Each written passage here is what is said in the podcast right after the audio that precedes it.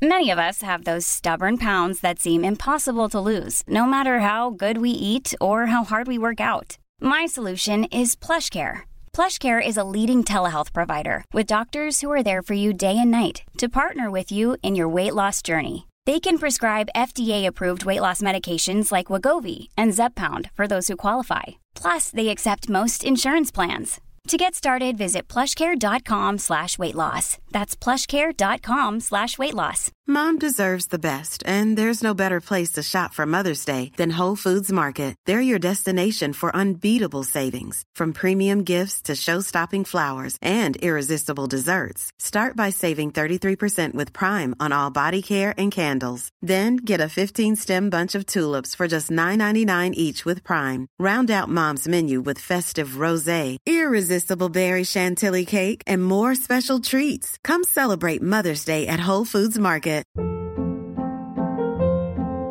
Hold up. What was that? Boring. No flavor. That was as bad as those leftovers you ate all week. Kiki Palmer here, and it's time to say hello to something fresh and guilt-free. Hello Fresh. Jazz up dinner with pecan-crusted chicken or garlic butter shrimp scampi. Now that's music to my mouth. Hello Fresh. Let's get this dinner party started. Discover all the delicious possibilities at hellofresh.com.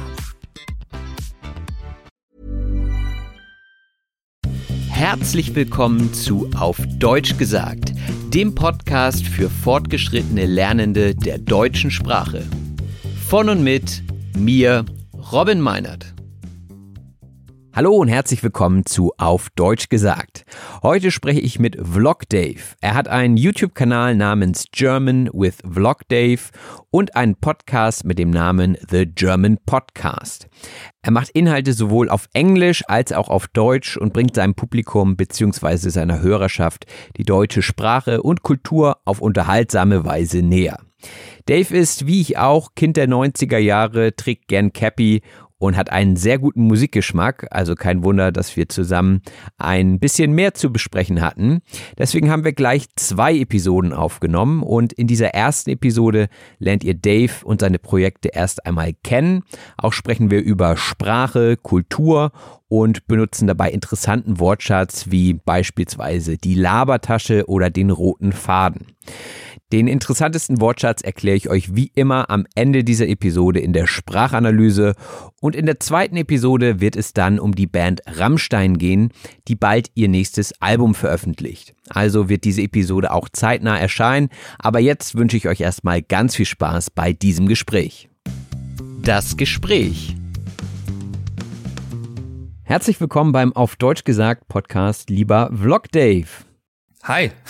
Wie geht es dir? Mir geht's gut. Ich kann wirklich nicht klagen. Vielen Dank für die Frage. Aktuell ist es ja wieder etwas wärmer in Deutschland. So vor ein, zwei Wochen, Anfang April, ist der Winter ja wieder ein bisschen eingebrochen. Da war so ein bisschen so, muss das jetzt noch mal sein? Aber ansonsten. Der April macht, was er will, ne? So sieht's aus, genau. Das typische Aprilwetter. Ja, magst du dich unserem Publikum mal vorstellen? Also es gibt ja Deutsch mit Vlog Dave und dann gibt es noch The German Podcast und du vereinst ja irgendwie beides. Magst du mal erzählen, erstmal wer du bist und was deine Projekte so sind? Mhm, ja, gerne. Also ich bin der Dave, eigentlich Jan. Dave ist so eine Art Künstlername, nicht weil ich jetzt denke, dass ich der große, äh, weiß ich nicht, Picasso wäre oder so. Das hat noch mal ein, zwei andere Gründe. Aber ja, ich bin jemand, der sehr an Sprache interessiert ist, an Musik, an Kunst und einfach an der Interaktion mit Leuten. Das Ganze trifft sich auf YouTube zum Beispiel ja ganz gut oder auch im Sinne eines Podcasts natürlich. Ich äh, bin 30 Jahre alt, werde dieses Jahr 31, komme aus dem schönen Sauerland, das ist in Westdeutschland in Nordrhein-Westfalen. Sehr schöne Gegend mit viel Natur, sehr netten Leuten und äh, in der Nähe von Dortmund im Prinzip. Borussia Dortmund kennt ihr vielleicht ja auch vom Hören sagen, wenn ihr Fußballfans seid zumindest. und äh, ja, also ich bin generell ein sehr aufgeschlossener Mensch. Ich lerne immer gerne neue Leute kennen und äh, so auch zum Beispiel den lieben Robin hier, ähm, der sehr sympathisch ist. Darf ich an dieser Stelle einfach mal so frei heraus sagen? Dankeschön. Das sage ich jetzt kann nicht, weil er jetzt hier zuhört, sondern weil es so ist. Das kann ich nur zurückgeben. Ja, ich habe im Prinzip schon seit meiner Kindheit eine sehr enge Verbindung zur deutschen Sprache. Also ich war immer schon sehr schreibfreudig. Also ich habe in der Grundschule zum Beispiel schon hier und da kleinere Geschichten geschrieben, die haben wir dann in so einem Ordner zum Beispiel zusammengefasst und andere Schüler haben dann auch ihre Geschichten mit aufgeschrieben. Da konnte man sich die dann durchlesen als Klasse oder auch dann auf der weiterführenden Schule habe ich immer sehr gerne tatsächlich auch mich für die deutsche Sprache interessiert, dann später auch für Englisch. Ich hatte auch Latein, da war ich jetzt äh, ja, war jetzt nicht meine beste Sprache, die ist natürlich sehr grammatiklastig, ähm, aber trotzdem auch sehr interessant. Und nach und nach bin ich dann irgendwann so in die Richtung gekommen. Ne, ich war auf YouTube schon aktiv im Jahr 2011 im Prinzip. Da habe ich meinen ersten Kanal gegründet als Let's Play-Kanal. Das ist an so ein mhm. kommentiertes Videospielen. Und durch Zufälle und Einfälle und Freunde im Prinzip, die ich über YouTube kennengelernt habe, bin ich später dann auch selber in diese Richtung gekommen, etwas über die deutsche Sprache und Kultur auf YouTube zu machen. Und äh, das ist jetzt mehrere Jahre, verschiedene Sachen in sehr kurzer Form zusammengepresst. Ähm, ja, halbwegs verständlich hoffentlich, ich weiß es nicht. Ja, und über die Jahre haben sich jetzt über 700 Videos auf YouTube präsentiert inzwischen. Also ich habe mich ja versucht, irgendwie auf unser Gespräch vorzubereiten, aber ich bin einfach an der Anzahl der Videos gescheitert. Und äh, das geht ja auch in ganz, ganz verschiedene Richtungen. Also da können wir auch gleich nochmal drüber sprechen. Aber nochmal zu deiner Herkunft. Also Sauerland, spricht man da irgendwelche Dialekte? Also es gibt das Sauerländer Platt. Das mhm. ist aber eher nicht mehr so alltagsgebräuchlich. Also meine Großeltern sprechen hier und da noch mal ein paar Wörter in dem Bereich. Ich auch, ganz vereinzelt. Es gibt zum Beispiel dieses, ähm, ja, diese Interaktion, also dieses Gesprächspartikel äh, woll am Ende eines Satzes. Das ist sowas wie ne, ne, you know im Englischen im Prinzip. Ja. Und im Sauerland sagt man dann schon mal ganz gerne irgendwie woll oder wonnig oder auch ne, sagt man hier auch sehr gerne. Aha. Solche Sachen. Äh, es gibt manche Wörter, die hier speziell in der Region sehr häufig gesprochen werden. Da weiß man dann direkt, okay, ach, der kommt auch hierher oder ne, der spricht das nicht, wohnt aber hier, der ist zugezogen. Da hört man es schon mal so ein bisschen, so, ich weiß nicht, wenn man sich aufregt, zum Beispiel sowas wie, ah, ger, ger, ger, sagt man dann schon mal mhm. irgendwie so, ach Mann, Mann, Mann, so, ne, nach dem Motto. Ja, interessant. Ansonsten sprichst du ja sehr Hochdeutsch, würde ich sagen. Also das ist aber tatsächlich sehr interessant. Ähm, ich kenne das auch von manchen meiner Freunde, die hier aus dem Bereich kommen. Und wenn ich dann mit Freunden spreche, die aus anderen Regionen Deutschlands zum Beispiel kommen, dann fällt mir das auf, dass ich mit denen teilweise anders spreche. Also jetzt nicht bewusst, aber was manche ja, Konsonanten zum Beispiel angeht. Also wenn ich mit meinen Großeltern spreche, sage ich auch schon mal eher so wat oder dat statt was und das. Mhm. Aber auch nicht immer. Das ist immer so ein bisschen, ja, wie soll ich sagen, im Flow. Also das kann man schwer beschreiben. Das ist manchmal dann einfach so automatisiert, wahrscheinlich verinnerlicht und das ist dann zwar schon so eine Art Regiolekt, also so eine Art Mundart, die man hier in der Region spricht, aber wenn ich dann mit anderen Leuten spreche, dann ist es teilweise auch eher Hochdeutsch, das stimmt schon, ja. Mhm. Aber halt nicht unbedingt immer so bewusst, also. Ja, ich glaube, deine Erfahrung auf YouTube spielt da wahrscheinlich auch mit rein, ne? Dass du Hochdeutsch sprichst und das auch übst vor der Kamera und dich dann ja auch immer wieder selber hörst. Also das kenne ich auch vom Podcast, wenn ich spreche und ähm, dann auf einmal denke, oh, da hast du aber einen ganz schönen Hamburger Slang jetzt mit drin oder mhm. sowas. Manchmal nehme ich das dann raus, nehme das nochmal auf oder ich lasse es einfach drin, ne? Aber mhm oder auch im Kontakt mit Leuten aus Süddeutschland zum Beispiel, wenn ich dann unten in Karlsruhe bin oder so bei meiner Schwester zu Besuch, dann, dann merke ich auch, dass ich so dieses Nordische schon ein bisschen drin habe einfach. Mhm. Und hier oben denkt man, ja, man spricht halt Hochdeutsch, also ja, ja. aber so ein bisschen, bisschen regionale Einschläge sind einfach immer mit drin, ja. Ja, aber ich habe es bei dir jetzt auch nicht rausgehört, muss ich sagen. Also du sprichst auch echt klares, schönes Hochdeutsch. Ach Mensch, Dankeschön. Ja. ja. Und du sagtest jetzt, Deutsch ist so dein großes Thema. Du hast auch irgendwas mit Deutsch studiert, richtig? Genau, also ich habe äh, die germanistische Sprachwissenschaft und Philosophie studiert, im Zweifach-Bachelor. Hatte ursprünglich vor, Musikjournalist zu werden und habe dann gedacht, ach klar, ne, dann Germanistik im Sinne, ne, bisschen sprachliche Finesse nochmal antrainieren und so ist sicherlich nicht verkehrt. Hatte statt Philosophie ursprünglich auch vor, Musikwissenschaften als zweites Fach zu studieren. Da mhm. hieß es dann aber damals noch, ja, aber um Musikwissenschaften zu studieren, ist es schon ganz gut, wenn du den Musikleistungskurs in der Schule gehabt hast. Also Musik-LK, den hatte ich nicht, ich hatte nur den Grundkurs, in Anführungszeichen.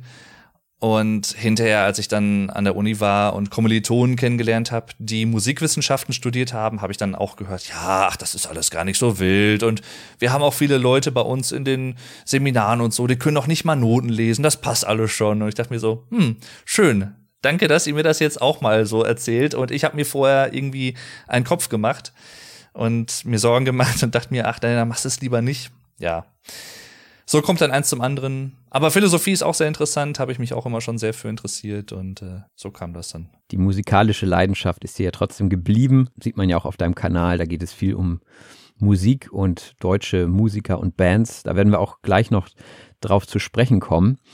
Du machst das Ganze aber jetzt nebenberuflich beziehungsweise als Hobby oder wie ist das gerade? Äh, ich mache es nebenberuflich.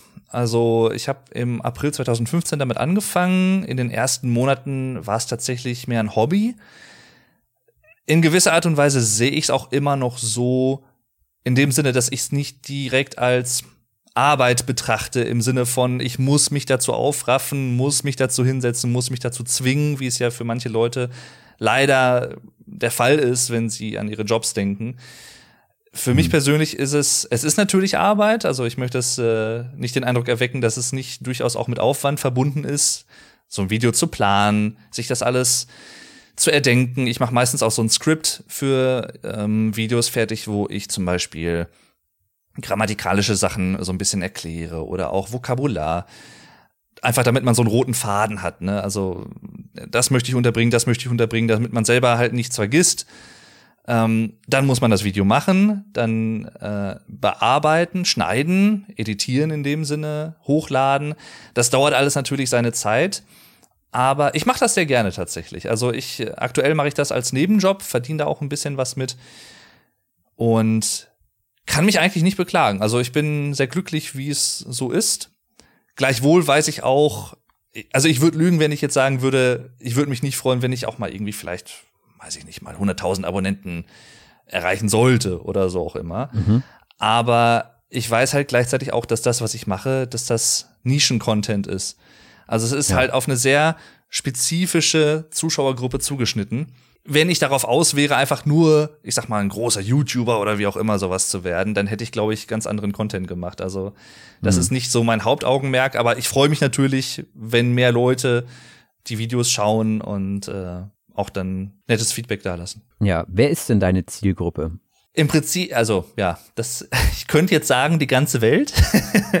Nein, aber im Prinzip alle Leute, die sich für die deutsche Sprache und Kultur interessieren. Das muss jetzt gar nicht mal nur derjenige oder diejenige sein, die sich speziell für das Sprachlernen interessiert, sondern vielleicht auch Leute, die sich einfach für die deutsche Kultur interessieren, das Leben in Deutschland, wie ticken Deutsche so im Vergleich zu weiß ich nicht, im Leben als Amerikaner zum Beispiel. Also meine größte Zuschauergruppe kommt aus Amerika. Das ist immer so eigentlich auch, wenn ich an einen prototypischen Zuschauer denke, denke ich meistens immer an jemand, der in Amerika sitzt und die Videos schaut.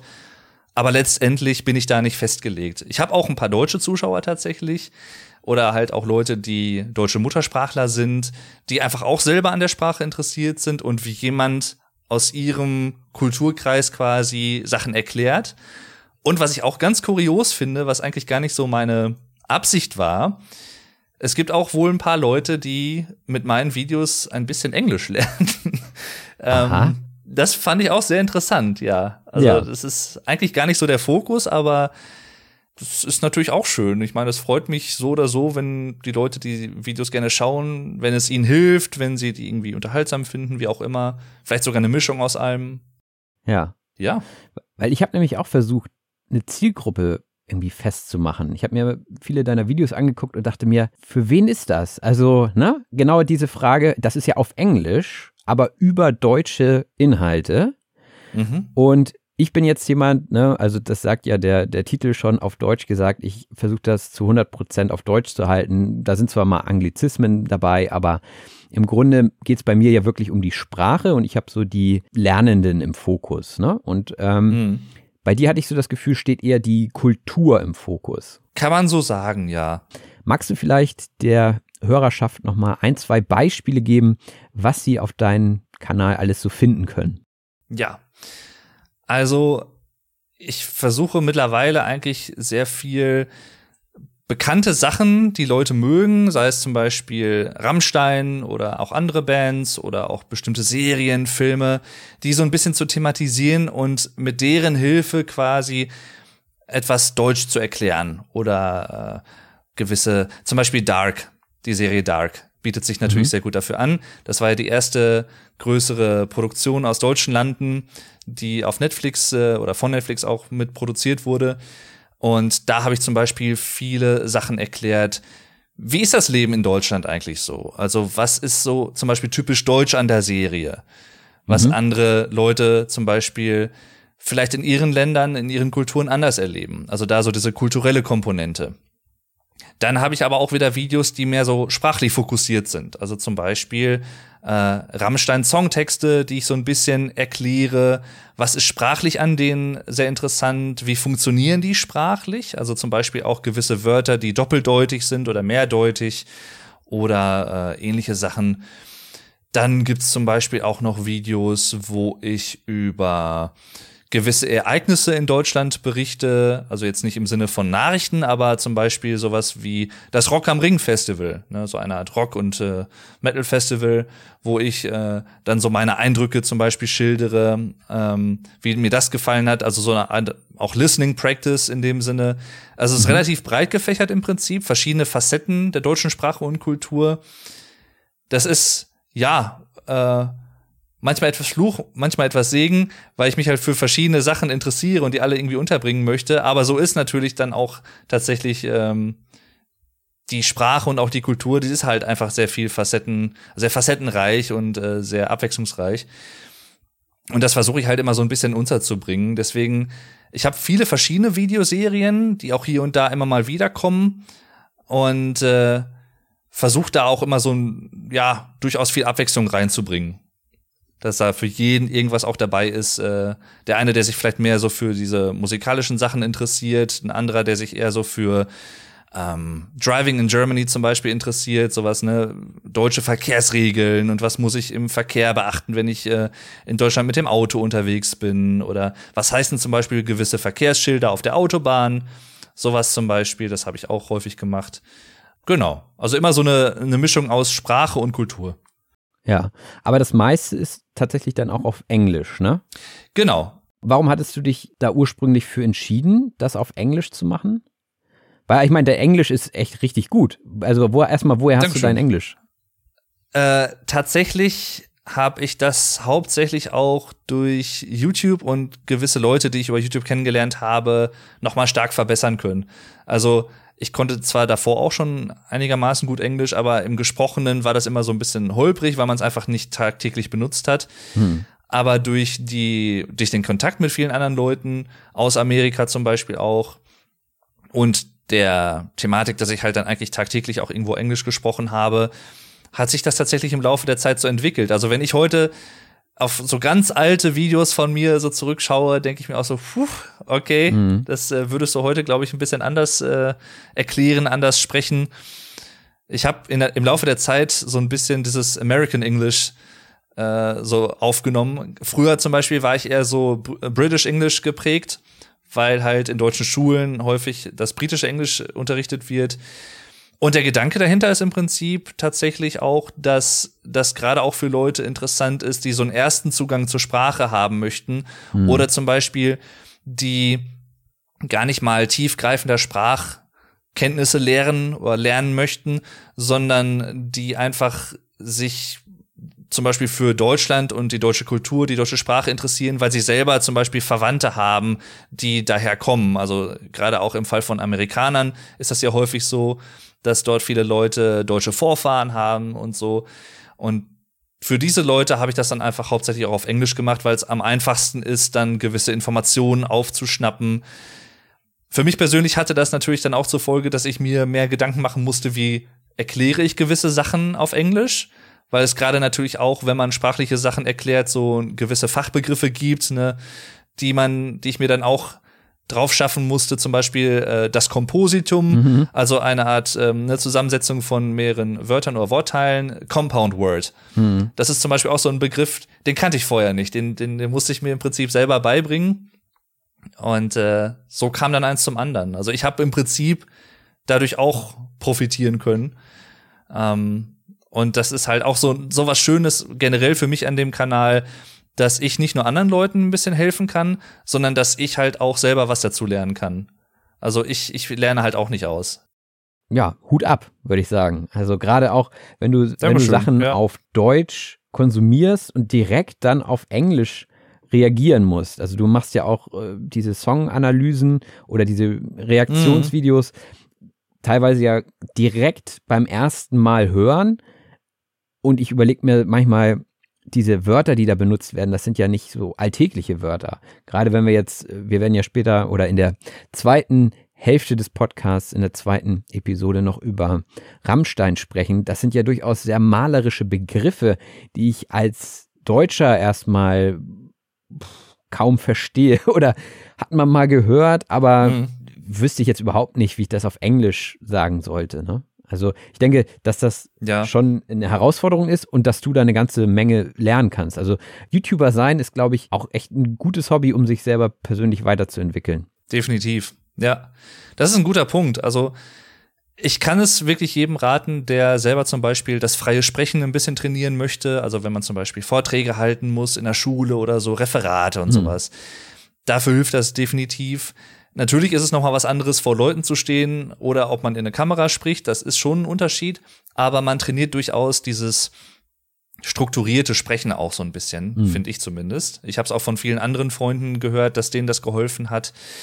Ähm, ja, es ist teilweise tatsächlich so, dass mir erst der englische Begriff für etwas einfällt und dann muss ich überlegen, ach, wie heißt das denn nochmal auf Deutsch? das habe ich teilweise auch tatsächlich. Das hatte ich ähm, äh, auch schon mal in manchen Podcast-Episoden, wo ich so dachte, ach ja, klar, auf Englisch fällt es mir jetzt ein, aber wie war denn der deutsche Begriff jetzt nochmal? Mhm.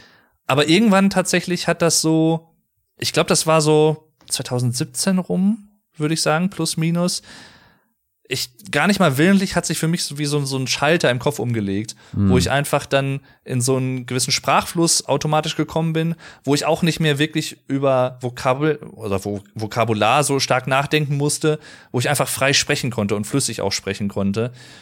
Was halt einfach so mit der Zeit kam. Also je häufiger man es natürlich trainiert und übt und dann auch wirklich aktiv spricht, sich so ein bisschen mit der Sprache umgibt, also zum Beispiel auch irgendwie Serien auf Englisch konsumiert oder Filme oder so, umso besser hat man irgendwann auch tatsächlich so eine Art Hörverständnis und ähm, ja, erkennt auch manche Zusammenhänge zum Beispiel, also wie gewisse Satzstellungen zum Beispiel, die ja im Englischen teilweise anders ist als im Deutschen. Mhm. Das hat man dann irgendwann, also man kann es natürlich nicht verallgemeinern. Ich habe es dann irgendwann drin gehabt. Deswegen kann, also ich kann wirklich auch nur empfehlen, gerade auch für Leute, die Deutsch lernen, zum, also ich, ich sage immer ganz gerne zum Beispiel so eine Art, eine Serie, die man sehr gerne geschaut hat, die man vielleicht auch schon häufiger geschaut hat, so seine Lieblingsserie, die man quasi in- und auswendig kennt oder einen Film, den irgendwann mal auf Deutsch zu gucken, mit Untertiteln zum Beispiel dann. Und selbst wenn man nicht alles sofort aufschnappen kann, man weiß aber im Großen und Ganzen, worum es geht. Das heißt, man hat schon einen gewissen Kontext, auf dem man Sachen, ja, basieren kann, auf den man fußen kann. Ja. Und kann dann halt versuchen, darüber schon so gewisse Zusammenhänge zu verstehen. Manche deutsche Wörter haben ja auch gewisse Ähnlichkeiten zu englischen Begriffen und umgekehrt. Nicht immer, aber häufig durchaus. Und ich finde immer, dass das kann dann halt auch eine interessante und vielleicht auch ja lustige Art Herausforderung für einen sein, gerade auch wenn man vielleicht schon ein bisschen fortgeschritten ist als Lernender, dass man versucht einfach sein Hörverständnis zu trainieren und was ich auch immer wichtig finde, ganz egal, ob man fortgeschritten ist oder nicht, ich weiß nicht, wie du das siehst, aber ich denke mal, könnte mir vorstellen, dass du das ähnlich siehst, man sollte halt nicht traurig sein oder sich davon demotivieren lassen, wenn man mal Fehler macht. Mhm. Also Fehler machen ist vollkommen okay, ist menschlich und man sollte sich nicht dafür schämen. Das sage ich zum Beispiel auch zu Leuten, wenn ich mal Livestreams mache und dann äh, manchmal so oder auch mit einem Kumpel zum Beispiel, der auch YouTuber ist, äh, mit dem mache ich häufiger auch schon mal Livestreams zusammen und wir haben dann immer so ein 15 Minutes of German Moment, wo wir einfach nur 15 Minuten wirklich nur Deutsch sprechen und dann auch die Leute ermutigen, wenn sie möchten und wenn sie können, auch Fragen im Chat auf Deutsch zu stellen. Mhm. Und da sage ich zum Beispiel halt dann auch immer, es ist auch vollkommen okay, wenn ihr Fehler macht. So einfach die Tatsache, dass ihr es versucht habt und dass ihr euch getraut habt, das zu machen, ist schon viel wert. Auf jeden Fall. Und darauf könnt ihr irgendwann weiter aufbauen, ne? Und das, das ist halt immer schön. Also, also Mut gehört immer dazu, ne, beim Sprachenlernen. Und ich weiß noch, vor einem Jahr durfte ich bei meinem Idol Luke von Luke's English Podcast mitmachen. Und ja, der cool. Podcast ist halt auf Englisch so. Und dann hat man natürlich auch Erwartungen an sich selbst. Ne? Ich sag mal, ich habe viele Jahre jetzt Englisch gelernt, bin selbst Englischlehrer, dann will man natürlich auch keine Fehler machen. Und ich war mega nervös, aber das, das hemmt einen dann doch eher. Also ich war zwar derjenige, der befragt wurde, aber er hat doch dann mehr gesprochen, weil er vielleicht auch gemerkt hat, okay, ist jetzt gerade ein bisschen, bisschen viel und so. Ich war nicht so locker, wie, wie ich jetzt mit dir spreche zum Beispiel. Ähm, aber für mich hat das ganz, ganz viel gebracht, weil ich anschließend mir das Ding angehört habe und ich habe kaum einen Fehler gehört. So, wo ich vorher dachte, da werde ich auf jeden Fall viele Fehler machen. Ich habe vielleicht ein, zwei gemacht, aber auch so Sachen ist nicht so schlimm, ne? So und ähm, das einfach mal gemacht zu haben, über seinen Schatten zu springen und so ein Erfolgserlebnis zu haben, ist auch immer wichtig. Also ist, glaube ich, besser als zu sagen, oh nee, ich traue mich nicht. Mhm. Dann hast du ja jetzt auch seit zwei Jahren, ne, hast du deinen Podcast, The German Podcast. Wie kam es dazu? Hat dir der YouTube-Kanal nicht gereicht? Wolltest du die Welt erobern? ja, absolut. So sieht's aus. Nein, ähm, ich habe vorher auch schon auf einem anderen Kanal, den ich hatte, beziehungsweise immer noch habe, aber nicht mehr so aktiv nutze, der Let's Play-Kanal, den ich 2011 ins Leben gerufen habe. Das war so meine erste Berührung mit YouTube überhaupt. Damals hatte ich schon so eine Art Gaming-Podcast, wo ich mit ein, zwei befreundeten Let's Playern über Spiele, Videospiele gesprochen habe aber sehr unregelmäßig. Und dann ist das auch aus Zeitgründen irgendwann wegen Studium und anderen Sachen wieder so ein bisschen ins Hinterrücken geraten. Und durch einen guten Freund von mir, der auch YouTuber ist, bin ich mehr so in diese Podcast-Schiene gegangen, weil wir dann auch zusammen eine Podcast angefangen haben den wir auch, ähm, ja, ich sag mal so einmal im Monat vielleicht oder so auch zusammen betreiben, wo wir auch über verschiedene Sachen sprechen, über Medien und so, neue Filme, Musik oder wie auch immer. Und irgendwie kam ich auf den Geschmack, dachte mir, hm, eigentlich hätte es ja auch mal Bock, noch mal so einen Solo-Podcast zu machen. Ja. Und ich dachte mir halt dann auch, das wird sich halt gut als Ergänzung zum Kanal anbieten, der hauptsächlich natürlich auch auf Englisch, äh, Inhalte auf Englisch hat, also Videos auf Englisch, wo ich halt dann Sachen äh, zur deutschen Sprache auf Englisch erkläre, mhm. aber ich habe nicht so wirklich ein rein deutsches Format.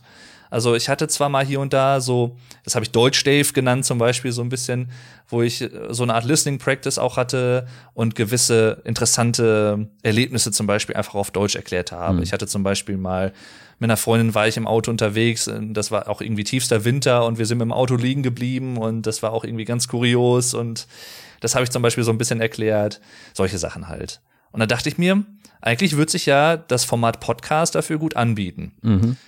Und so kam ich dann im Prinzip darauf, The German Podcast zu gründen. Ich hatte vorher auch schon mal noch einen weiteren Podcast, einen Musikpodcast tatsächlich auch. Mhm.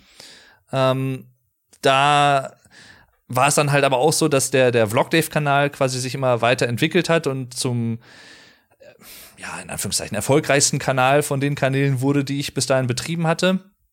Und äh, dann dachte ich mir, nee, komm, ich, anstatt jetzt 10.000 Sachen gleichzeitig zu machen, mache ich vielleicht nur drei Sachen gleichzeitig, was eigentlich immer noch zu viel ist, aber so habe ich dann so ein bisschen gekürzt und dann mich jetzt halt auf The German Podcast im Prinzip als Solo-Podcast, als einzelnem fokussiert. Und so gesehen ist der als Teil des YouTube-Kanals gestartet, ist aber auch eigentlich auch was Eigenständiges. Also mhm. man kann den auch gut hören, wenn man gar nichts vom Kanal weiß. Äh, das ist jetzt nicht irgendwie, dass ich jetzt noch mal Sachen vom Kanal groß aufgreife, sondern auch ein bisschen allgemeiner losgelöster davon. Ja. Also ich würde auch von außen betrachtet sagen, dass es eigentlich zwei separate Dinge sind, weil ich sag mal, den Podcast kann, können viele nicht verstehen, die deine YouTube-Videos gucken auf Englisch. Ich glaube schon, dass es eine Schnittmenge zwischen deinem YouTube-Publikum und deinem Podcast-Publikum gibt, aber ich glaube auch, dass da viele Leute unterschiedlich sind. Was würdest du jetzt, du machst ja beides, was würdest du sagen, macht dir mehr Spaß? Gefährliche Frage. es macht mir beides sehr viel Spaß. Sonst würde ich es nicht mehr machen. Also ich bin tatsächlich jemand, der sehr darauf bedacht ist, dass das, was er macht, auch mir durchaus selber was gibt. Nicht im Sinne von, dass ich jetzt rein egoistisch daran gehe, von wegen, ne, alles muss mir gefallen und äh, da verdiene ich am meisten mit, bla, bla und mhm. so. Das jetzt nicht. Aber es sind halt zwei verschiedene Outlets, also zwei verschiedene Arten, sich auszudrücken, die Schnittmengen haben, wie du schon sagst, das äh, ist auch so, aber die halt trotzdem auch eigenständig genug sind, dass man sie auch getrennt voneinander betrachten und sehen kann und auch äh, produzieren kann. Ich hab, ich bin einfach, das habt ihr wahrscheinlich auch gemerkt und ich entschuldige mich, falls ich äh, zu viel äh, monologisiere. Ähm, das ist nicht böse gemeint. Ich bin einfach auch eine Labertasche. Deswegen bietet sich halt so dieses Podcast-Format für mich total an. Also mir macht es einfach Spaß, auch über Sachen zu sprechen und mir gefällt's beides. Ja. Also ich, ich möchte es beides nicht missen, tatsächlich. Es ist teilweise aber eher eine Frage des Zeitmanagements, beidem gerecht zu werden. Mhm. Oder auch anderen Sachen äh, so gerecht zu werden. Ich versuche das halt immer auszubalancieren. Das klappt auch meistens ganz gut, aber es gibt natürlich manchmal auch einfach so, jetzt diese Woche zum Beispiel hatte ich halt keine Zeit, eine Folge aufzunehmen. Normalerweise kommt jeden Mittwoch eine neue Folge. Aber ich hatte einfach bis jetzt keine Zeit, deswegen kommt jetzt halt erst nächste Woche eine neue Folge. Ich mache mir da aber auch selber nicht so viel Stress. Also manchmal habe ich schon so diesen Anspruch an mich selbst, nee, äh, du hast jetzt diesen Zeitrahmen gesetzt, denn den hältst du jetzt auch immer ein und das klappt auch meistens ganz gut. Aber ich musste halt auch im Laufe der Zeit lernen, tatsächlich, dass es kann Vorteile haben, gewisse Upload-Tage oder Veröffentlichungstage für Videos zum Beispiel zu haben oder so. Aber es kann natürlich auch Nachteile haben im Sinne von, dass man sich selber einem, einer Drucksituation aussetzt, die nicht unbedingt da sein müsste, damit das Konzept funktioniert. Mhm. Also der, der Kanal funktioniert oder so. Und das ist für mich zum Beispiel so ein bisschen ein Problem gewesen, zum, zum Teil dieses Zeitmanagement richtig äh, auf die Reihe zu bekommen. Ja. Ich glaube, wenn mich nicht alles täuscht, habt ihr das ja, glaube ich, auch in der letzten Folge äh, angesprochen, Colin und du. Ich glaube, Colin hat das äh, bei einer Frage auch angesprochen, dieses äh, Zeitmanagement-Ding, ja. dass man einfach äh, versucht, möglichst viele Sachen in möglichst wenig Zeit irgendwie fair und gleichwertig unterzubekommen und das dann nicht immer so gut klappt. Ja, nee, genau. Ich kenne das ja auch sehr ja, gut. Richtig. Und man möchte so viel machen und äh, ja, die Zeit, da sind wir dann auch wieder bei Rammstein, wo wir ja gleich drüber reden werden. Ähm, ja, die Zeit ist, ist einfach nicht da. Ne? Oder die Zeit ist da, aber man weiß nicht, wie man sie ähm, effizient nutzen soll manchmal. Ja. Ich glaube, die Hörerschaft hat dich und deine Projekte jetzt ganz gut kennengelernt. Vielen Dank erstmal, Dave. Und jetzt geht es hier weiter mit der Sprachanalyse und dann im nächsten Teil sprechen wir nochmal über dein Steckenpferd Rammstein. Vielen Dank, dass du dabei warst. Ja, vielen Dank, dass ich dabei sein durfte. Gerne wieder. und äh, hat mir sehr viel Spaß gemacht. Mir auch. Bis dann. Tschüss.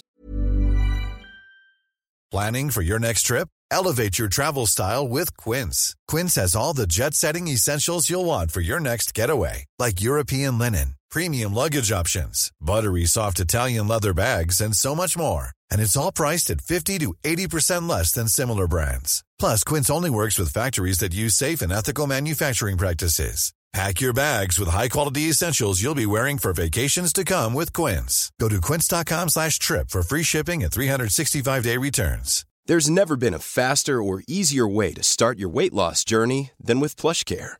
PlushCare accepts most insurance plans and gives you online access to board-certified physicians who can prescribe FDA-approved weight loss medications like Wigovi and Zepbound for those who qualify. Take charge of your health and speak with a board certified physician about a weight loss plan that's right for you. Get started today at plushcare.com slash weight loss. That's plushcare.com slash weight loss. Plushcare.com slash weight loss. Die Sprachanalyse. Ja, und da haben wir einiges an Wortschatz heute in der Sprachanalyse. Die Sprachanalyse ist der zweite Teil dieses Podcasts und da geht es darum, den wichtigsten und interessantesten Wortschatz aus diesem Gespräch nochmal hervorzuheben und zu erklären.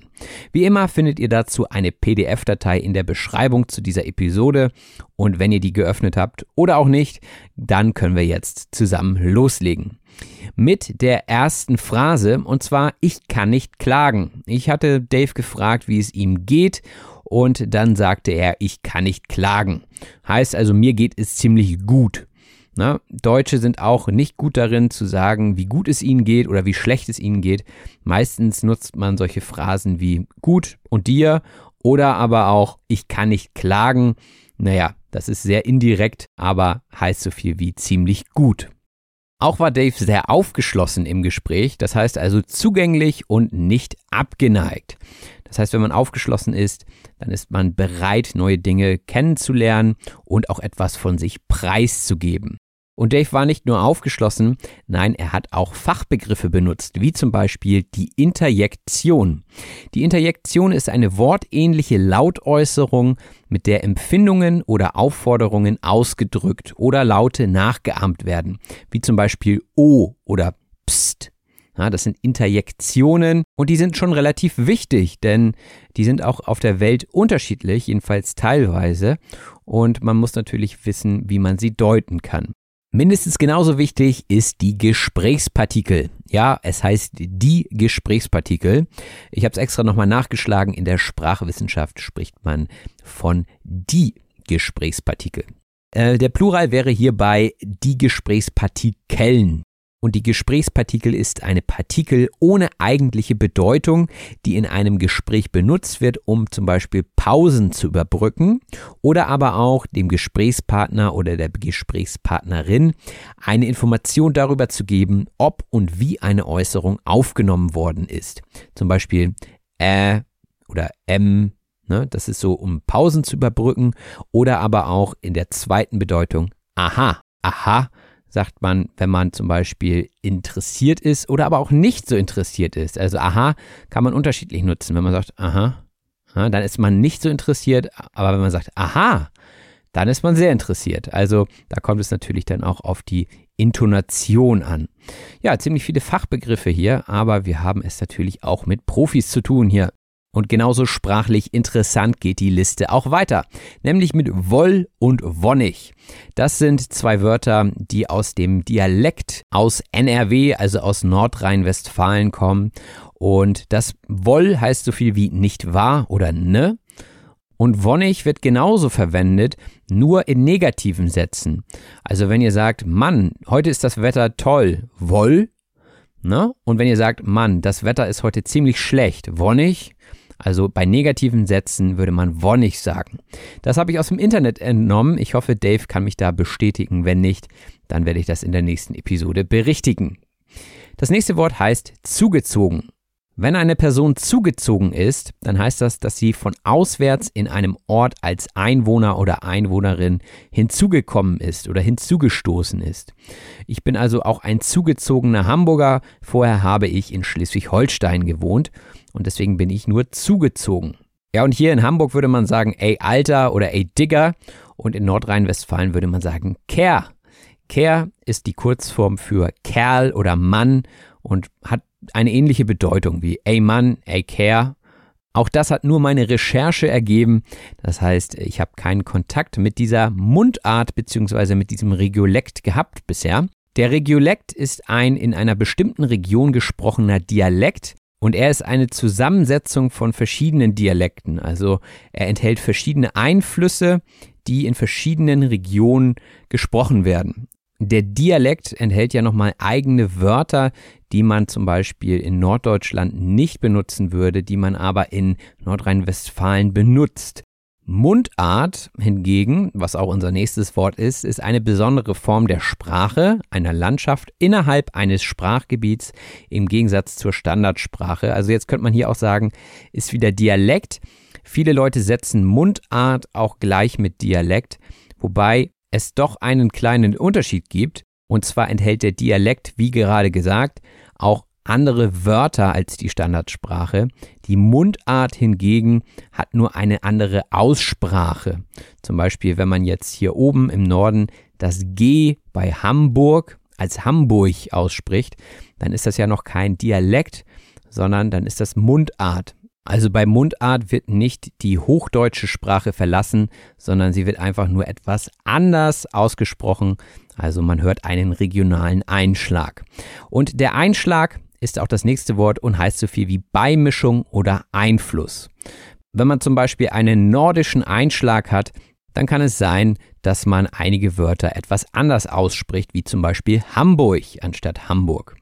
Aber wir haben uns ja gegenseitig für unser tolles Hochdeutsch gelobt, das muss ja auch mal sein. Und dann haben wir uns noch über Daves Werdegang unterhalten und auch davon gesprochen, dass man einige Dinge nicht gemacht hat, weil man dafür mehr Finesse gebraucht hätte. Die Finesse ist die Schlauheit bzw. besondere Technik in der Arbeitsweise. Also wenn man zum Beispiel Musik studieren will, dann muss man eine besondere Finesse dafür haben, mit einem Musikinstrument umgehen zu können zum Beispiel. Das ist dann also eine Finesse, die dort erforderlich ist. Und die lernt man vielleicht auch schon beim Abitur im Leistungskurs. Der Leistungskurs oder auch kurz gesagt der LK ist ein universitären Arbeitsformen ähnelnder Unterricht, der im Gegensatz zum Grundkurs zusätzliche Kenntnisse in einem Lehrfach vermitteln soll. Also ich musste damals auch einen Leistungskurs wählen und da habe ich Wirtschaft und Deutsch genommen. Ja, nachher habe ich Englisch studiert, aber im Leistungskurs hatte ich Deutsch. Wer weiß, ob ich das damals schon gespürt habe, dass ich diesen Podcast mache. Und im LK Deutsch, da haben wir dann wirklich die Klassiker gelesen und ja, Analysen dazu gemacht und so richtig nochmal in die Grammatik geguckt. Und das haben die im Grundkurs nicht gemacht. Die haben sich dann eher zum Beispiel auf Englisch gestürzt. Also da konnte man damals wählen und je nachdem, ob man Spaß im Leistungskurs hatte und auch die richtigen Noten bekommen hat, hat man dann etwas studiert, was man gerne wollte. Und dann hatte man neue Kommilitonen. Der Kommilitone oder die Kommilitonin sind Personen, mit denen man gemeinsam an der Hochschule studiert. Man kann es aber auch einfach halten und sagen Mitstudierende aber an der Universität sagen viele Kommilitone oder Kommilitonin. Das hört sich natürlich viel intelligenter an. Und darum geht es ja manchmal auch an der Universität, dass man Fachbegriffe lernt und Bildungssprache anwendet. Aber darüber solltet ihr euch jetzt keinen Kopf machen. Einen Kopf machen heißt sich Gedanken machen. Wenn ihr zum Beispiel grübelt und eine Entscheidung treffen müsst, dann macht ihr euch einen Kopf. Oftmals sagt man aber auch das Gegenteil. Macht ihr keinen Kopf. Das kommt auch sehr häufig vor. Macht ihr keinen Kopf. Also grübel nicht zu viel, denke nicht zu viel nach. Alles wird gut.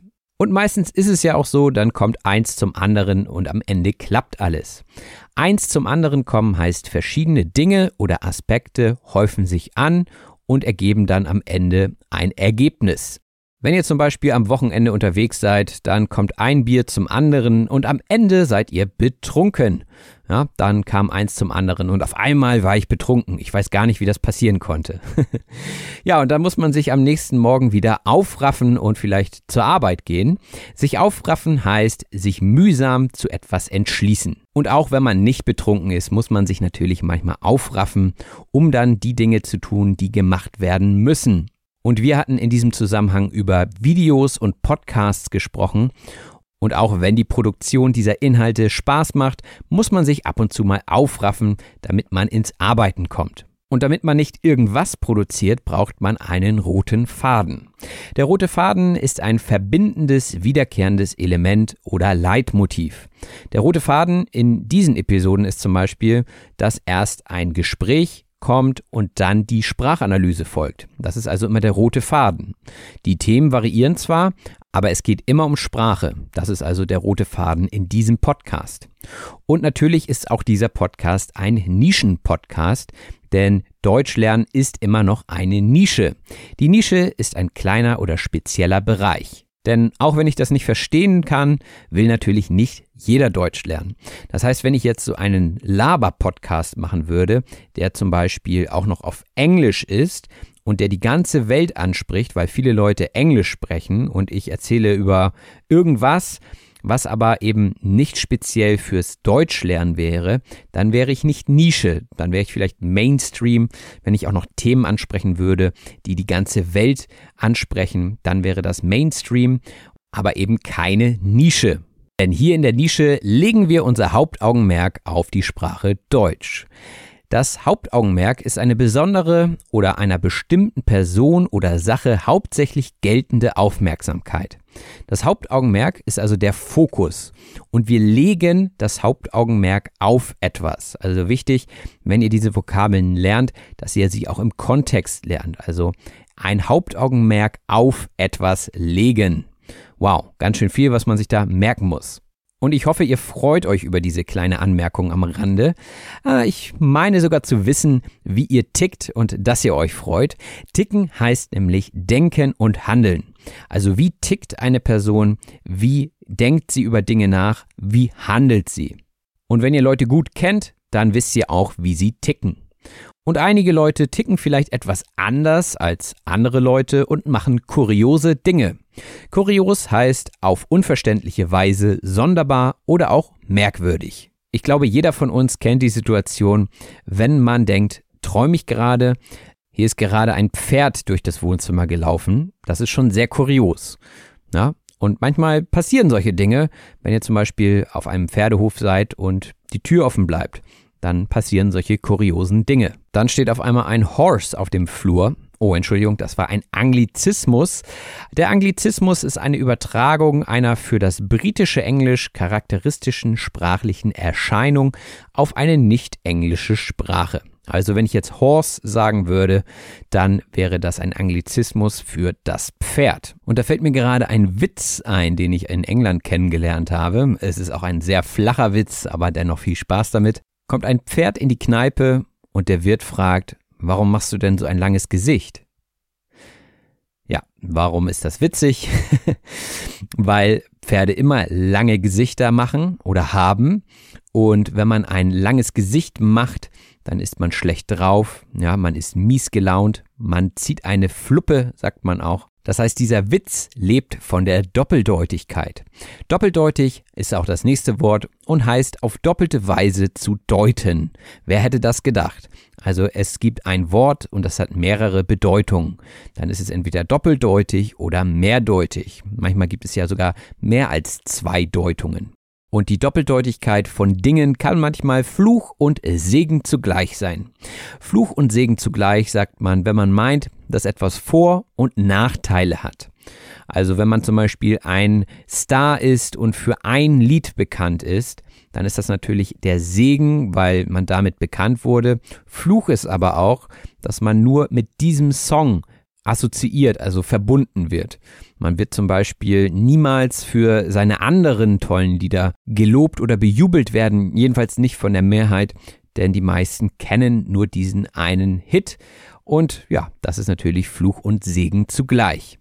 Obwohl diese Person vielleicht facettenreich wäre in der Musikalität. Facettenreich heißt mehrere bzw. viele Teilaspekte umfassend. Genauso wie die Sprache, die auch facettenreich ist. Man muss schreiben, hören, lesen, aber auch sprechen können. Das sind verschiedene Facetten einer Sprache. Und wenn man zum Beispiel das Sprechen etwas vernachlässigt, dann kann es sein, dass man ganz schön holprig spricht. Holprig heißt so viel wie stockend oder nicht fließend oder auch nicht flüssig. Also wenn etwas holprig ist, dann geht es nicht so gut. Und ursprünglich kommt es von einer holprigen Straße oder einem holprigen Weg. Da sind zum Beispiel Steine oder Unebenheiten im Boden und deswegen wird man wahrscheinlich hin und her geschaukelt und kann nicht einfach über den Boden weggleiten. Dieses Problem hatten wahrscheinlich auch unsere Vorfahren, denn heutzutage sind die Straßen ja alle gut ausgebaut. Früher war es doch wahrscheinlich etwas holpriger. Der Vorfahr ist ein Angehöriger oder eine Angehörige einer früheren Generation der Familie. Also mein Uropa oder meine Uroma, das sind meine Vorfahren. Wenn ihr euch also mit euren Großeltern verabredet und in zwei verschiedenen Autos losfahrt und sie fahren vor, dann sind es die Vorfahren, die vorfahren. Also nicht verwechseln mit dem Verb, ne, das war natürlich nur ein kleiner Spaß. Ja, ich weiß, haben nicht so viele gelacht, aber Vorfahren und der Vorfahr hat natürlich nichts miteinander zu tun, auch wenn es darum geht, dass natürlich die Vorfahren vorher gelebt haben. Aber nicht, dass ihr hier noch einen Fehler aufschnappt. Etwas aufschnappen heißt zufällig hören, erfahren oder mitbekommen. Also wenn ihr zum Beispiel an einer Tür vorbeilauft und ihr hört da Leute sprechen und die sprechen gerade über euch, dann könnt ihr da vielleicht etwas aufschnappen, ja, so mit einem Ohr oder ihr schnappt etwas in den Nachrichten auf, eine neue Information, ja, vielleicht aber auch eher so flüchtig. Also aufschnappen heißt eher so schnell und eher nebenbei erfahren. Ganz anders läuft es natürlich, wenn man sich etwas drauf schaffen muss. Das läuft nicht so zufällig im Vorbeilaufen. Etwas drauf schaffen heißt nämlich etwas aneignen oder etwas lernen. Und zwar wollt ihr dann wirklich eine Sache ganz speziell erlernen und meistens verwendet ihr dann auch ein bisschen mehr Zeit darauf, das zu lernen. Beispielsweise, wenn ihr lange deutsche Wörter lernen wollt, wie Donaudampfschifffahrtsgesellschaftskapitän. Das ist natürlich kein Wort, was man jeden Tag benutzt. Das ist nämlich nur ein Kompositum, das ja eigentlich nie genutzt wird. Das Kompositum ist ein zusammengesetztes Wort und dafür ist die deutsche Sprache natürlich prädestiniert und bekannt. Denn die deutsche Sprache hat viele Komposita, das ist der Plural zum Kompositum. Und da nehmen wir dann einfach mehrere Wörter und setzen die zusammen und schon haben sie eine neue Bedeutung. Das kann man natürlich nicht einfach so machen, ne? also nicht jeder kann seine eigene Sprache erfinden, aber manchmal passiert das auch ganz natürlich innerhalb einer Gesellschaft, dass man neue Komposita kreiert. Und wenn ihr dieses lange Kompositum, was ich gerade genannt habe, aber auch schon wieder vergessen habt, erinnert, dann sage ich nur Hut ab. Hut ab heißt so viel wie Respekt. Ich ziehe meinen Hut, das heißt, ich verneige mich vor euch, ja, ich zeige euch meinen Respekt. Das ist auch schon wieder fast malerisch, dieses Bild. Malerisch heißt nämlich so viel wie sehr schön oder auch wie zum Malen geschaffen. Also Hut ab ist zum Beispiel eine Redewendung, die man gut malen kann. Ne? Man kann sich das gut vorstellen, wie jemand einen Hut abnimmt und sich verneigt. Das ist also sehr malerisch. Aber ein ganzes Referat über diese Redewendung zu halten, wäre wahrscheinlich etwas zu viel des Guten, würde ich sagen. Das Referat ist ein ausgearbeiteter Vortrag über ein Thema. Also ganz klassisch in der Schule lasse ich auch viele Schülerinnen und Schüler Referate ausarbeiten. Das ist einfach etwas, was man lernen muss. Und natürlich fängt man erstmal mit kurzen Referaten an und dann werden sie immer länger und komplexer. Und irgendwann kann es auch mal sein, dass solche Vorträge plus minus 30 Minuten lang sind. Plus minus heißt ungefähr oder circa. Also plus ist natürlich etwas, was mehr darstellt und minus etwas, was weniger darstellt. Also mehr oder weniger 30 Minuten. Und viele Leute sind natürlich nervös, wenn sie das erste Referat halten. Aber je öfter man das macht, desto eher kann man dann irgendwann auch den Schalter im Kopf umlegen und sagen, so, jetzt mache ich das einfach, ich kann das und das wird gut. Den Schalter im Kopf umlegen heißt die innere Einstellung ändern und etwas in Gang setzen. Dave erzählte zum Beispiel von seinen Erfahrungen mit der englischen Sprache. Irgendwann hat er diesen Schalter im Kopf umgelegt und dann konnte er fließend sprechen. Natürlich gibt es keinen Schalter im Kopf, sondern das ist einfach das Ergebnis, was man nach jahrelanger Übung dann irgendwann erhält und man glaubt aber, dass es über Nacht geschehen ist. Das ist natürlich nicht der Fall. Denn es kann nicht sein, dass man über Nacht eine Sprache in und auswendig kennt. Etwas in und auswendig kennen heißt etwas sehr gut kennen. Das ist auch eine schöne Redewendung, die wir öfter benutzen. Also man sagt nicht nur, ich kann das auswendig oder ich kenne es auswendig, sondern in und auswendig. Also ich kenne alle Seiten dieses Themas. Und mein Wissen fußt auf Fakten und auf meiner Erfahrung. Fußen auf etwas heißt basieren auf etwas. Ihr könnt euch da den Fuß vorstellen und der ist mit der Erde verbunden und ihr steht sicher auf dem Boden. Ja, das heißt, ihr habt eine sichere Basis und euch kann nichts umhauen. Denn ihr kennt euer Thema in und auswendig und das erzählt ihr natürlich auch gerne euren Kumpels. Der Kumpel ist ein Freund. Ja, also ein freundschaftliches Verhältnis.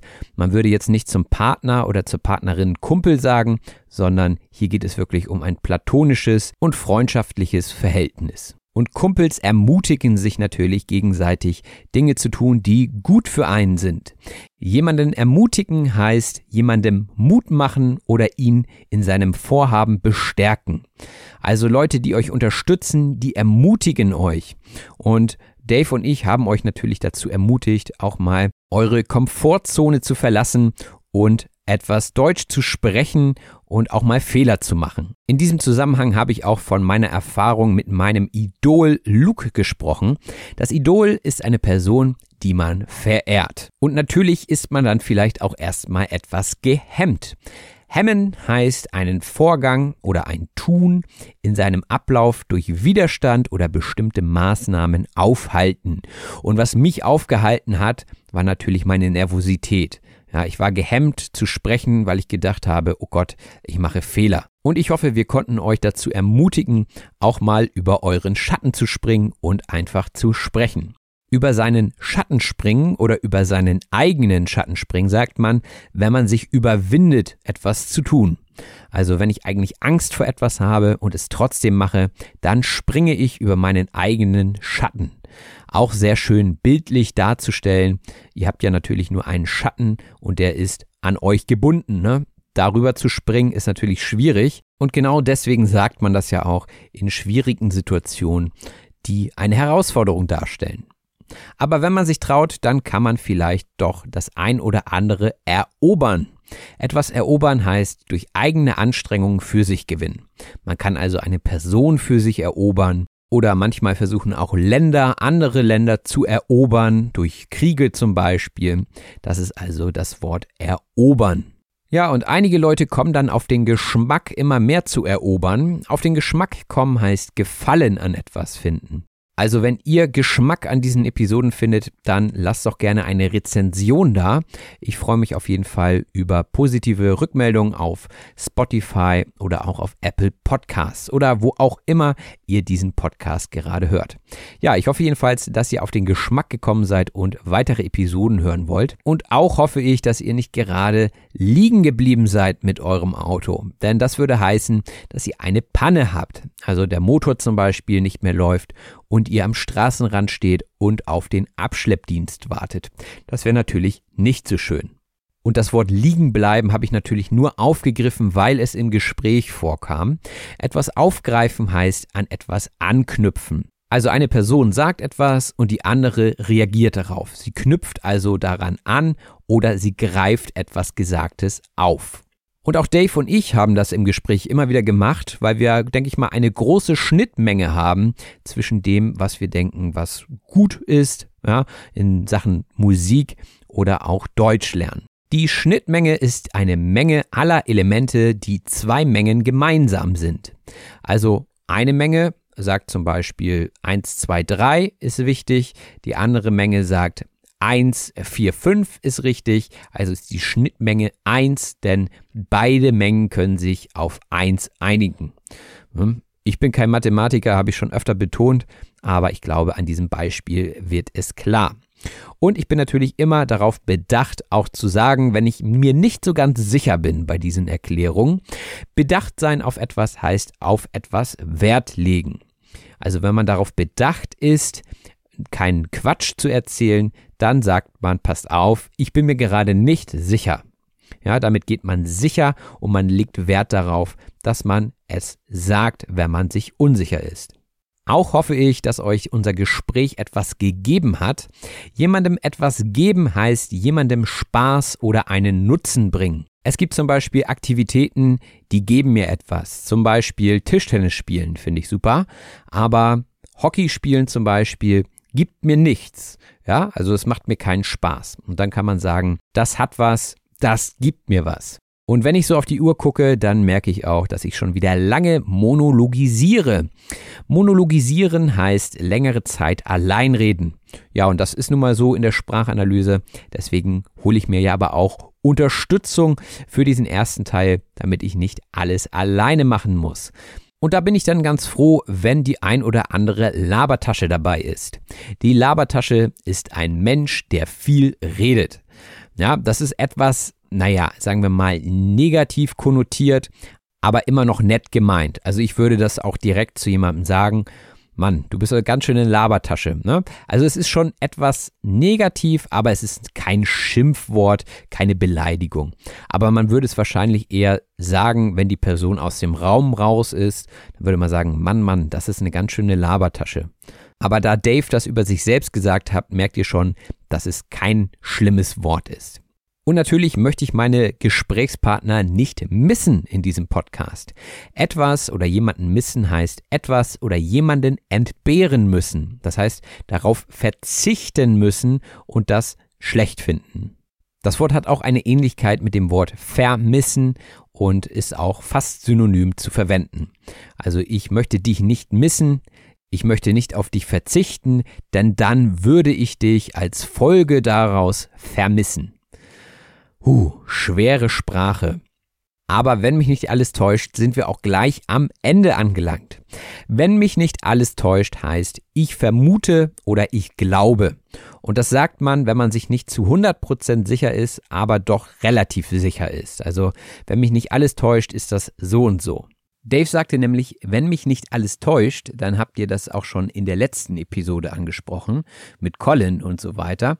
Das heißt also, er war sich ziemlich sicher, aber auch nicht zu 100 Prozent. Deswegen hat er gesagt, wenn mich nicht alles täuscht. Und wenn mich nicht alles täuscht, dann haben wir im zweiten Teil dieses Gesprächs über Rammstein gesprochen. Und Thema Rammstein ist natürlich die Brücke zur nächsten Episode. Ich habe eine Brücke geschlagen zum nächsten Abschnitt und das heißt, ich habe eine Verbindung hergestellt. Ja, und dementsprechend ist das jetzt auch die Liste für heute. Und in der nächsten Episode wartet dann das Gespräch über Rammstein auf euch. Das ist ein Thema, was ich schon lange mal besprechen wollte und mit Dave habe ich hier einen super Partner gefunden, der genauso tief im Thema steckt wie ich, wenn nicht sogar noch tiefer. Und dementsprechend tief wird es auch gehen in der nächsten Episode. Also, wenn ihr euch noch gar nicht mit Rammstein beschäftigt habt, ist es wahrscheinlich trotzdem interessant. Aber wenn ihr Rammstein-Fans seid, dann könnt ihr eine ganze Menge mitnehmen aus diesem Gespräch. Und wenn ihr die Zeit bis zur nächsten Episode sinnvoll nutzen wollt, dann könnt ihr euch bei Vlog Dave einmal auf YouTube umschauen und auch The German Podcast hören. Da geht auch die ein oder andere Episode schon mal über Rammstein und über Musik. Das ist auf jeden Fall eine gute Vorbereitung auf die nächste Episode von Auf Deutsch gesagt. Die Links findet ihr natürlich in der Beschreibung und wenn ihr noch mehr auf Deutsch gesagt in eurem Leben haben wollt, dann werdet doch jetzt Unterstützerin oder Unterstützer bei Patreon. Inzwischen sind wir über 50 Leute in der Community. Wir wachsen prächtig und es gibt jede Woche einen neuen Podcast zu einem bestimmten Wort, was in irgendeiner Weise interessant ist. Ich gebe euch Hintergrundinformationen zur Etymologie, oh, schönes Wort, naja, zur Wortherkunft und natürlich gebe ich euch ein paar Beispiele an die Hand, wie ihr diese Wörter sinnvoll in einen Satz einbauen könnt. Und auch die Transkripte zu diesen Episoden findet ihr auf Patreon, also guckt einfach gerne mal vorbei. Ihr entscheidet, ob und wie ihr diesen Podcast unterstützen wollt. Wenn ihr sagt, nee, das ist mir zu viel, dann könnt ihr auch einfach eine gute Rezension hinterlassen, am besten fünf Sterne auf Apple Podcasts oder auf Spotify. Wie dem auch sei, ich danke euch im Voraus und wünsche euch eine gute Zeit bis zur nächsten Episode. Macht es gut, bis bald, euer Robin. Das war auf Deutsch gesagt. Vielen herzlichen Dank fürs Zuhören. Wenn dir der Podcast gefällt, lass es andere Leute durch eine Rezension wissen. Wir hören uns in der nächsten Episode. Hey, it's Paige DeSorbo from Giggly Squad. High quality fashion without the price tag. Say hello to Quince. I'm snagging high-end essentials like cozy cashmere sweaters, sleek leather jackets, fine jewelry, and so much more. With Quince being 50 to 80% less than similar brands. And they partner with factories that prioritize safe, ethical, and responsible manufacturing. I love that. Luxury quality within reach. Go to quince.com slash style to get free shipping and 365-day returns on your next order. quince.com slash style. Hold up. What was that? Boring. No flavor. That was as bad as those leftovers you ate all week. Kiki Palmer here, and it's time to say hello to something fresh and guilt-free. Hello Fresh. Jazz up dinner with pecan-crusted chicken or garlic butter shrimp scampi. Now that's music to my mouth. Hello Fresh. Let's get this dinner party started. Discover all the delicious possibilities at hellofresh.com.